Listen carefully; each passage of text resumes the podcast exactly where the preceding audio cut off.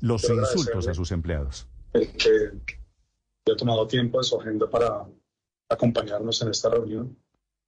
Eh, la garantía del, del, acompañamiento del Estado es determinante para nosotros y para mí como persona. Eh, el doctor Alfonso Pineda ha hecho una exposición bastante amplia y lo que quisiera adicionar, como se lo adicioné a, a los miembros de la reunión, es que, pues, pido disculpas en nombre propio de la empresa, de mi hermano. Eh, nadie puede eh, decir que esto se hubiera presentado en algún momento de la historia de la empresa. Nosotros somos una empresa de tres generaciones. Soy la tercera generación. Mi papá recién falleció el año pasado. Y hemos sido, entre otras, generadores de empleo durante 80 años. Eh, respetuosos con la ley, eh, acompañando a nuestros funcionarios en la medida que nos ha sido posible. Eh, acataremos las normas, por supuesto. Pero más allá de eso, lo que le decía a nuestros empleados es que encontraré la forma de subsanar cualquier eh, situación que de esto se haya derivado eh, de manera de la, de la, mejor manera posible. Por eso quise esperar el acompañamiento de, de uno de nuestros asesores. Es un asesor legal, pero naturalmente deberé encontrar otro tipo de asesores, eh, tal vez en seguridad y salud en el trabajo o algo más específico para que lo que no cobije la norma eh, lo pueda cobijar la empresa, para que este, esta situación, este impasse pueda ser superado de la mejor manera posible. Eh, y la compañía, que en realidad son sus integrantes, recupere la, la normalidad y la, función, la funcionalidad para que pueda continuar su desempeño y, y todos podamos tener continuar con la compañía que nos da para llevar el sustento a todos a nuestras casas.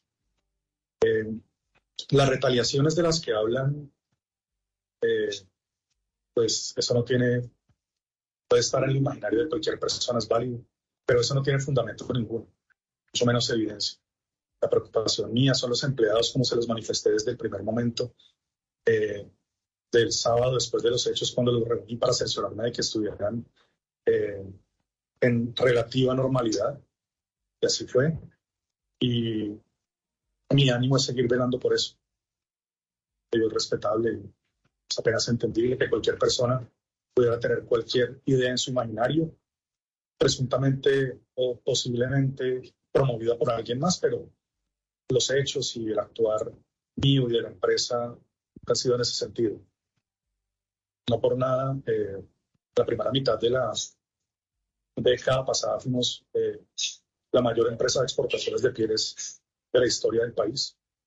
Fue un, eh, una obra de mi papá, acompañado por nosotros, eh, después de 80 años de trabajo, con muchos colaboradores en 10 departamentos con un sinnúmero de proveedores nacionales y clientes en el exterior. Entonces, eh, hacer algo así no se llega con las actuaciones que desafortunadamente se vieron en esos videos. Eh, son un hecho aislado, obviamente. No tienen justificación ninguna. Acá tenemos las normas. Pero por sobre todo sí tienen una razón, y es una razón humana, que todos en algún momento de la vida hemos padecido. Incluso algunos de nuestros colaboradores, a quienes yo he salido a darles un espacio de tiempo, una voz de apoyo, y en la medida de lo posible de la empresa, darles un apoyo adicional. Eso es lo que quería adicionar, señor viceministro, y reiterarle el agradecimiento por habernos acompañado en esta reunión.